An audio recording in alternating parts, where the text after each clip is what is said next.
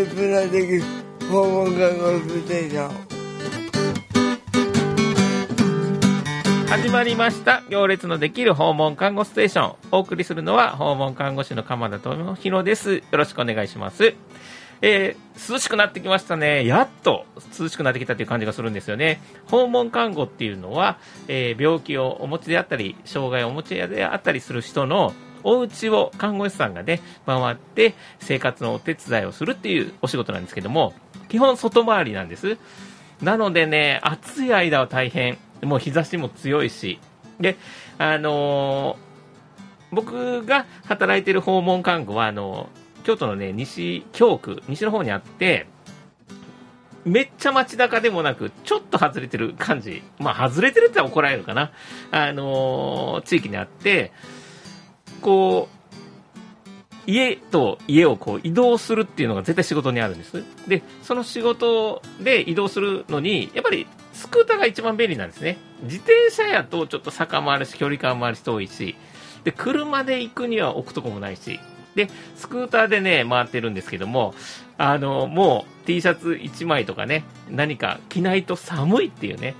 あの、日差し対策でね、あの、1枚羽織ってたりもするんですけども、そうじゃない、もう防寒で、えー、着ないと回れないっていうのを実感してる今日この頃です。この番組は株式会社アドナースの協力により、京都三条ラジオカフェからお送りしています。はい。では、えー、早速、えー、前半いきたいと思います。本日のゲストは、京都桂病院経営企画室兼薬剤師の野崎歩さんです。よろしくお願いします。よろしくお願いします。野崎さんは、はい、あの、お久しぶりですと言ったらいいですかね。久しぶり。はい、あの、僕はですね、あの、はい、京都桂病院さんが、最初、看護学校卒業して、最初にお世話になった病院なんです。なので、もう、え ?20 年前になります そんなに経つっけ？経ちます、経ちます。20年前って言ったら。でも、川とか全然変わらんよね。じゃ野崎さんは、はいはい、そうそうそう、あの、今、経営企画室兼薬剤師ってご紹介させてもらったんですけども、うんはい、薬剤師として当時おられましたよね？いたいた。寂しいこと言われて。多分ね、はい、鎌田君と同じぐらい新人っぽく入ってたはずですよ。何年前ですか？だからもう本当に20年ぐらいって言ったら、僕は来て、ほんまに来た、まだとことこだと思う。ああ、うん、僕よりは先に入られてる感じですか ?2000 年に僕、確か。あ、そうだ、僕より後だね。あの、鎌田君の後だね。後、うん、後ですか、うん、うん、なんか、その、まあ、一緒に働いてた感はバリバリあるんですよ。あ、本当に？そうそうそう。それはあるんですよ。うんうん、あ、後か先かって言ったら僕の方が先なのかな？僕多分2001だったと思う。2001年からだと思う。はいはいはいはいはい。はいはい。1年先輩ですよ。とんでもないな、とんでもない。で、そうそうそうそう。で、僕が、あの、病院で看護師。野崎さんは病院で薬剤師として働いてたっていうことですよね。はいはい、懐かしいなと思って。ありがとうございます。で、今日いろいろお話聞いていくんですけども、うん、まず一つね、うん、僕、薬剤師としての野崎さんしか知らないんですけど、そうですよね。うん、だ今回あの、経営企画室っていうのをやられてるっていうことで、はいはいはい、いやそこをちょっといろいろ聞いていきたいんですけども、はい、じゃあ、経営企画室ってそもそも病院の中で何してんのっていうのからいきましょうかね。ああ、それはなかなか渋いそうなんですか。何って言われるとこう一つっていうことはなかなか言えないんですけど、はいはい、まあできればそのやっぱり病院が健全にやっぱりね、はい、あの皆さんにこういろんな治療をを提供していくってもちろんなんですけど、うん、それでもやっぱりある程度ですね、しっかりと経営も成り立たさないと、まあ、それこそ病院潰れちゃうって話になっちゃうんで、まあ、そこをですね、健全にまあ経営できるように、まあ、少し、少しですけど、あの、はい、お役に立てるかなと思って頑張っています。ええー、なんかいろいろ面白そうですよね。そうですね、面白いって言ったら怒られちゃうかもしれないですけど、まあ、やりがいはあると思います。あ、やりがいはね。はい、なるほど。じゃあ、そういう病院がこう、うまく続いていくために、そうですね。いろいろサポートするっていう感じですかね。そうですね。まあ、いろんなところで皆さん、こう、えー、ドクターも看護師さんも、うん、まあ、他のいろんな医療従事者もですね、皆さんすごく、うちのこと自慢するわけじゃないですか、すごい立派な方がおられるんで、はい、そういう方たちが、よりですね、あの楽しくですね、うん、でやってることがちゃんとこういろんなところに反映するように働いていけるような環境づくりを少しお手伝いできればいいかなというふうに思ってます、なるほどね、多分ね、はい、僕もそう看護師として病院にいたので分かるんですけども、やっぱり実際に患者さんに接してる人たちって、まあ、熱意もあるし、うん、忙しいし、うん、あの熱心にやるんですけども、はいはい、それがうまくいってるように、より効果的にね、より効果的になるには、多分そのバックグラウンドで働いてる人がいて、はい、うまく回してくれてないと、はい、効率的にならないっていうのは、えーはい、今思いはわかるんですけど、はいはい、まあ、やってる人たちってなかなかわかんないし。そうですよね。うんちょっとだからいいですか、僕は話しちゃっても。あ全然いいですそのために来てもらってますから。そうなんですよね。僕もだから長い間、その結構その集中治療室とい。うまさにこう重症な患者さんが、よくドラマでもあるようなこうピロンピロンってアラームが鳴るような感じのこう、い、ろんなチューブがついてるようなところで、まあ、薬剤師として仕事をしてたんですけども、まあ、そんな時にまあその目の前にいる患者さんを一生懸命なんとか皆さんであの力を合わせて治すっていうことをしてるんだけども、結局良くなったと思ったらまたしばらく経って救に救急入院してきたりとか、はい、もしくは行くところがなかなか見つからなかったりとか、出て、退院の時ですね、っていうことを結構経験するようになって、はい、こりゃなんかもうちょっとこう、地域全体というか、うん、まあ、システムとしていろいろと変えていかないと、うん、やっぱり目の前のことに対しては精一杯するけども、そういったところもうまくやっていかないと、多分本当の意味でこう地域にとってこう安全で安心な街づくりというか、皆さんが安心して住めるような、えーと地域っていうのは難しいんじゃないかなと思ってですね、うん、だったらもう自分的にはもう目の前のその患者さんの治療っていうところが、まあ、自負で回って、結構しっかり今まで頑張ってきたでもあったんで、はい、ちょっと今後は、その環境づくりで裏方に回って、はい、みんながそういうふうな働きやすく、みんながハッピーになれるようなところに、まあ、少し関われればいいかなと思って、こう、もやもやしてる時に、はいはいはい、ちょっとこう院長先生から、じゃあ経営企画室がいいんじゃないの？みたいな話をいただいて、ちょっと初めは、現場で頑張ってきて、もうちょっとやりたいってのもあったんですけど、はい、でもまあ、これはチャンスだと思ってですね、そういう意味で、あ、せっかくそうやって声もかけていただいたんで、はい、じゃあこれを次のあのステージとしようと思って、今の経営企画室の方に移りました。なるほどね。はい、いや、めちゃめちゃ立派じゃないですか。ありがとうございます。だって僕の知ってる野崎さんじゃないもん。いやいやいや、まあ、確かに当時はそんなことこれっぽっちも考えてない。いや、お互い15年ぐらい前の記憶で喋るからね。ああ、そうですね。鎌田君こそもう今びっくりするぐらい立派になっちゃって。いやいや、とんでもない。いやいやいやいやいやなるほどね。はい、じゃあ、まあそういうふうな感じで、まあ、じゃあ、まあ、薬剤師さん時代っていうのは、やっぱりその、はい、どんな感じでそう薬剤師さんってそうテレビドラマになったりもいろいろしてますけども、えーはいはい、病院の中のでの立ち位置ってどんな感じなんですかね？そうですね、うん、僕たちはどっちかとお医者さんがやっぱり治療を実際できたり、うん、処置もできるし、手術もできたりとか、診察もできるし、うん、看護師さんもケアとか、うん、もう本当にもう大事ですよね、っていうところで直接患者さんに対して、い。ろんなことをアプローチできるに比べて、薬剤師って、まあ、確かに薬の説明はしたりするんだけど、いかに薬物治療がうまくいくようにお医者さんに説明して納得してもらうか、いかにケアの時に副作用とか効果をちゃんと見てもらうに看護師さんにアプローチしていけるかっていうところで、ちょっとこう、皆さんのですねやってもらう立場っていうか、でそういうところでこうつないでいくっていう役割なんですよね。なので、今、そういう面ではこのちょっとこう皆さんが頑張っていただけるような環境を作るっていう面では、ちょっとこう延長線上に似てるところあるのかなっていうふうに少し思ってますけどね。あなるほどね、はい、だからその薬剤師として、まあ、前にはぐいぐい出ないけど。たまに出てましたけど。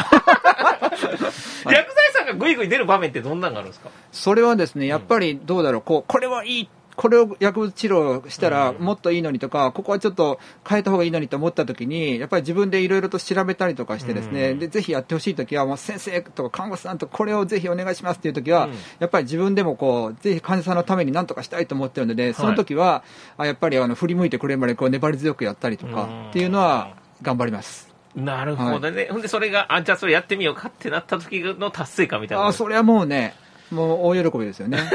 はい、でただ、その後もやっぱり先生たちとか看護師さんたちがそれを信じてやろうって言ってくれたっていうことは、もうそれで終わりじゃなくて、その後も、じゃあ僕も一緒になって、患者さんを一緒に見させてもらいますっていう、まあ、ところまでやっぱり責任持ってやるっていうことが、一応自分の中で心がけていました。なるほどね。あ素晴らしいですね。かなり今、いいこと言いましたね。ちょっと僕、いろいろ誤解してるかもしれないです。まあね、もう年も月も流れましたから。はい、で、まあまあ、そういう薬剤師を経て、はい、病院そのものというよりも、地域まで目がいったってことですかね。そうですね、まあ、それは確かに僕の中では結構、今さっきお話しさせてもらったことは大きな、うん、あのキーになってますね。なるほどね。はい、じゃああのー、その辺のね、地域のつながりっていうのを、まあ、いろいろあるでしょ？後半で聞いていきたいんですけど、はいはいはい、いっぱいありますよね。はい、はい、わ、はい、かりました。じゃあ、ここで一旦曲に行きたいと思います。今夜はブギーバックスチャダルパーです。はい。じゃあ、後半行きたいと思います。行列のできる訪問看護ステーション、お送りするのは鎌田智弘です。じゃあ、本日のゲスト、野崎さん。はい。あの、経営企画室兼薬剤師という立場で、はい、こう、地域との病院の関わりっていうのもい。ろいろあるんだっていうことで、はい、なんかありますか？ありました？そうですね、やっぱりこう、はい、うん、あの病院だけじゃなくて、やっぱ地域の関わりっていうか、連携ネットワークっていうのはすごく大事だと思っていて、うん。はい、まあ、よく言われるその地域連携ですよね、はい、っていうところは、基本的にまあ開業医の先生方、クリニック、うん、まあ、さっきの鎌田君の訪問看護もそうですし、えー、とそういったような、まあ、医療施設の方々と連携を取って、うん、まあ、患者さんをですねよりスムーズに、まあ、あの帰っていただいたりとか紹介していただいたりというところでとっても大事なネットワークがあるんですけど、うん、でそれは、まあ、昔も今も大事でで当院の方もそれはあの行っています。主に地域連携の方々が中心になってやってるんですけど、うん、私は、まあ、そこはもちろん今まで現現在もこれからも大事だけどもう一つ違ったところ、すなわち、まあ、日々普通の人が生活されてるのって95%以上が普通の生活なんですよね。そりゃそうですね。もうそうですよね。で、病院なんかって言ったら人生の中でたった5%未満来るかどうかっていう感じで、はいはいはい、となってくると、やっぱり皆さんが普通の生活しているところにアプローチしていかないと、うん、なかなかその医療だったりとか、まあ、そういったみんなの意識って変わらないと思ったんですよ。はい、でだって病院と関わり持つって病気にならないと持ちたくないじゃないですかあのね僕ら医療人なんでなんか当たり前のように病院とかがあるけど、うん、まあ人生のうち5%もないでしょ、普通の人はね。うん、そうそう、うん、それで、だったら結局病気になってからあたふたしたりとか、で身内がなって気づかなかったりっていうことがあるとそれはそれでちょっと不幸かなと思ったし、だったらそういった医療じゃない施設の方々と少しつながりを持てて、ちょっとでも私僕たちが知っている医療を、まあ、一緒に共有できればまあ、もうちょっと皆さんの中に浸透、医療のちょっとしたことが浸透していて、うん、またそれがみんなでこう意識しられると、まあ、より安全で、何回も言うんですけど、安全で安心して住める街づくりとか、ということに。あ、ちょっと言い過ぎた？あ、いやいや、大丈夫大丈夫大丈夫というふうに、まあ、なっていけるかなって、まあ、偉そうに言うときは、ちょっとお手伝いがね、少しでもできるかなと思って、うん、なので、私は今、だからそういうふうな、うん、あの、非医療施設を中心に、ちょっと、あの、いろんなね、偉そうなこと言いにくいんじゃなくて、お話しさしにさせてもらいに行って、で、なんかそういう何かできることないかっていうのをいろいろ聞いたりとか、日々困ってる、まあ、医療に関係することですけどね、ということを聞いていったりとかして、はい、今ちょっとずつそういう、まあ、そんな大したことないですが、ネットワークっぽいものをですね、ちょっと今、作ろうとしています、はい、素晴らしいですよね、何回も言うけど、ちょっと誤解してたな。そろそろ、そろそろ、そろそろもういいですか？いや、あのね、地域にニーズ聞きに行くんですよね、僕、本当、この前ね、僕の経営の師匠みたいな人がいるんですけど、はい、浜田君、プッシュじゃなくてプールだよって、うん、お客さんにこんないいものがあるんだって言うんじゃなくて、お客さんが何求めてるか聞きに行かないとだめだよっていうね、言われたとこなんでね、ちょっと身に染みたんですけど、はい、やっぱりその病院っていうものが地域にね、どんなふうに求められてるか。で病院中心の街づくりっていうのもあってもいいと思うしね、うん、だからなんていうかな、まあ、医療に関しては病院中心でいいんですけど、うん、まあ、ほ他の分野になったらガチャッとその胸が変わるみたいな。ででもその変わるのもつながってるから容易に変われるみたいな。っていう感じのなんかできればいいかなと。で特にまああのー、少しこの間、鎌田君にも話したんですけど、なんかあります、うん、うん、だからその昨年の、ね、秋ぐらいに、なんかやっぱりその全く医療関係ないところ、こう企業の方、はいはいはい、っていうのとなんか結びつきできれば、うん、何かまた新しい展開できるんじゃないかと思って、うん、でまあ、西京区の区役所のところに少しお話し行ったときに、野崎さん、そういうことだったら、西あの西京区の中小企業家同友会とかね、一回行ってみたらって言って、ご紹介いただいて行ったらですね、まあ、中小企業の方はすごく地域をなんとかしたいで熱い方が多くて。はいはいはい。で、ぜひ何かもし、あの、ここに一緒に入らせていただければ、うん、なんか一緒にまたで一緒にお手伝いところできるんじゃないかなと思って、入れさせてもらったんですね、はいはいはい、そうしたらこのコロナですよ。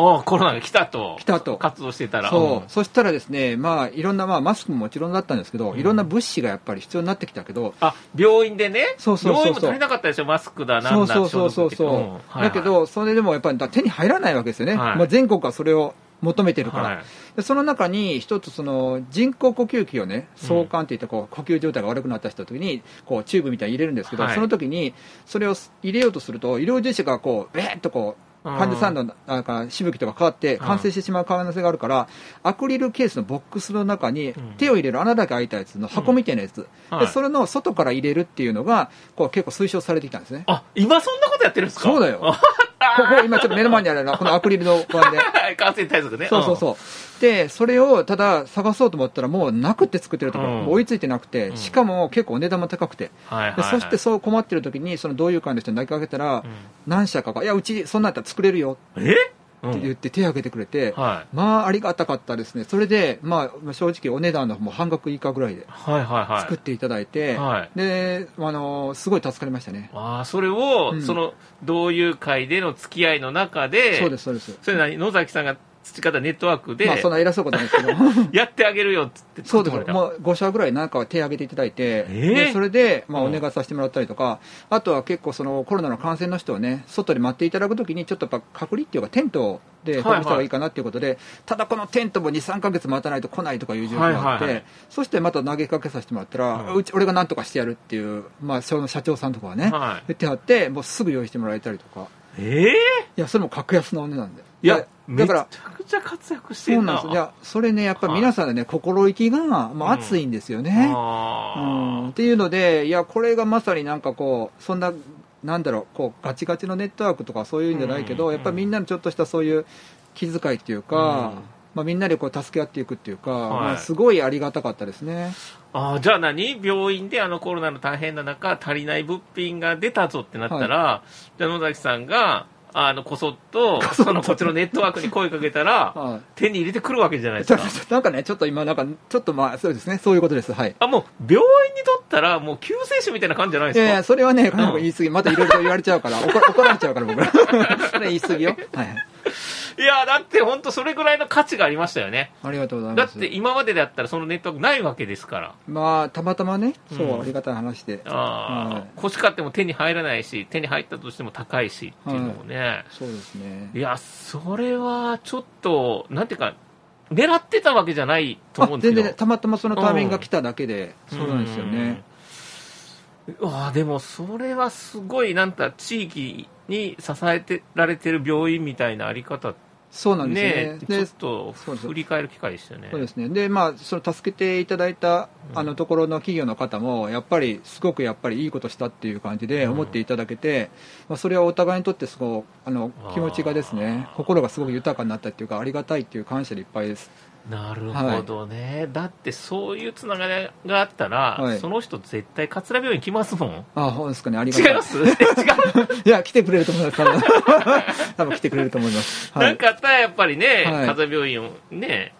あじゃあ受診行こうかみたいな。そうですね、うん、なるほどね。いやだからさっきのね僕、うん、あの普通の人はまあ医療と医療じゃない生活って考えたときに、うん、もう95%、もういやいや、それ以上が普通の生活で病院との関わりがないから、普通の生活に入っていかないとっていうのが、あそれ素晴らしいなと思ったんですよね、うん、多分じゃないと大切な人が困ってるところに、自分が気づけなかったとかっていうことも多いじゃないですか、うん、自分なんて自分の両親亡くなってますけど、うん、医療者のくせにそれ気づけなかったこともあったしだからそういう後悔もみんなにしてほしくないしだったらやっぱりちょっとでもね少しでも何か知ってると、うん、あの活かせることっていっぱいあると思うんですよ、うん、なんでなんかあります？どんななんか例えば。そうですね。どうだろう、例えば、あの結構ね高齢者の方々とお話ししてるときに、やっぱりそのやっぱり朝起きた時にちょっといつもと違うと、うん、なんか少し違うともう病院にかかった方がいいのか、うん、で待った方がいいのかっていう結構迷うこともあったりとかしてちょっとそういうところを相談できる窓口というか、うん、まあ、そういったところが少しできればいいし、まあ、例えば家族の人とかでも、まあ、少しなんかどうだろううんまあ、共通だとか、まあ、そのいろんなところあると思うんですけどもそれで緊急性があるかどうかっていうのも、まあ、100%分かるわけじゃないけどまあ、なんとなくそういうあそんな病気があるって聞いてたなとかっていうのはちょっと思い頭にちょっと浮かぶだけで、まあ、やって過剰なことの方が手遅れになるよりいいじゃないですか、うん、確かにね。確かに。よかったね、なんてもなかったやんって終わった方がやっぱりハッピーだし、やっぱり終わった後あの時っていうよりは、そっちの方がいいと思うので、皆さん、ちょっとでも頭の片隅に引っかかるような情報を、まあ、共有できて、提供できたらいいなと思ってます。はああ、素晴らしいな。それ、まあ、それをいろんな病院側からの発信を何かいろいろ工夫して考えていってるって感じですか？そうですね、まあ、そのそういうふうな、例えば研修会するのがいいのか、うん、まあ、そうじゃなくて、もっと例えば、なんだろう、うん一緒に何かやる。例えば今度実は西京区のふれあい祭りってあるじゃないですか。あ地域の祭り、ね、11その時にまた同友会と一緒に共同でやるんですけど、うん、その時にまあコロナとインフルエンザもあるので手指消毒のやり方をレクチャーしたりとか、うん、あのブラックライトで手にちゃんと洗いきれいに洗いああやりますやります。ああいうのをやりながら実際にそういう参加してもらった人に企業同友会から少し何か粗品みたいなのを提供するとかっていうのはこうちょっとコラボ感を出したものとか。なるほど、ね、で多分いろんなところで見える形でそういうふうになんとなくあ一緒にやってる人がつながってるんだなっていうことを地域の人で分かってもらえばあだったらあのちょっと安心感というか、うん、そういうのも生まれてきたりするのかなと思って、はい、できるだけいろんな人といろんなことをする一緒にするっていうのを、まあ、そういう場を設けたらいいなというふうに思ってます。なるほどね、はい、ありがとうございます。多分直接の、ね、医療っていう部分じゃないんですけども、はい、非常に大事なところにね取り組んでおられるっていうのは、今日すごい勉強になりました。ありがとうございます。いえいえとんでもないです。じゃあ、えっ、ー、とここで、えー、曲に行きたいと思います。えっ、ー、と野崎さんに持ってきていただいた曲なんで野崎さん曲紹介お願いします。はい。まあ生きてればいろいろあると思うんですけども、はい、っていう意味で、まあ、ダニエル・パウダーの「バッド・デイリー」お願いしますはい、じゃあエンディングです。えー、今日は、えー、桂病院経営企画室兼薬剤師の野崎さん、えー、お越しいただいてました。どうもありがとうございます。ありがとうございます。えー、っと、いろいろね、はい、あのー、まあ、15年ぶりぐらいの大会 はい、はい、みたいなもんでしたけど、そうですね。はいはい。はいはい、今日は本当に楽しくお話できました。とんでもない、ありがとうございます。はい、えー、で、野崎さんから何かメッセージありますかね、そうですね、まあ、なんか偉そうなこといっぱい言っちゃったかもしれないですけど、いや 本当になんか、あの本当に地域の方々に、いや何回も言いますけど、安心して安心で住めるような街づくりで、少し医療という面でお手伝いができればいいなというふうに思ってますので、えっと、ぜひいろいろ何かありましたら、あのいろんなつながりを持っていただいて、えー、桂病院も、まあ、こんなことできるよということで、少し知っていただければありがたいかなというふうに思いますので、これからも皆さんよろしくお願いします。まあ、なかなか、はいどうぞ来てくださいって言いづらいですからね、まあまあ、病院なんでね。そうですね。はい。でも、なんか、あの、えっ、ー、と、今度、ふれあい祭りっていう、はいはい。西京区の地域の、はいはい、えー、それいつですか？いつ11月21日ですね。11月21日、はい、落栽の方であります。落栽の方でね、はいはい、あそこに行っていただけたら、はい、えっ、ー、と私はいますかね あじゃあラジオ聞いたよって声かけてくれたら嬉しいです、ね、あありがたいですね。それは嬉しいです。またラジオ来ちゃうかも。はい。ありがとうございます。じゃあそれ僕が言って声かけようかな。なるほどね、はい、そうそう。今日はね本当にあの久しぶりに活躍してる野崎さんの姿を見れて僕は幸せです。あとんでもありがとうございます。そんなこと言ってもらえるなんてはいありがとうございます。じゃあ本当に今日どうもありがとうございました、はい。この番組は株式会社アドナースの協力により京都三条ラジオカフェからお送りしました。それでは皆さん次回までお大事に。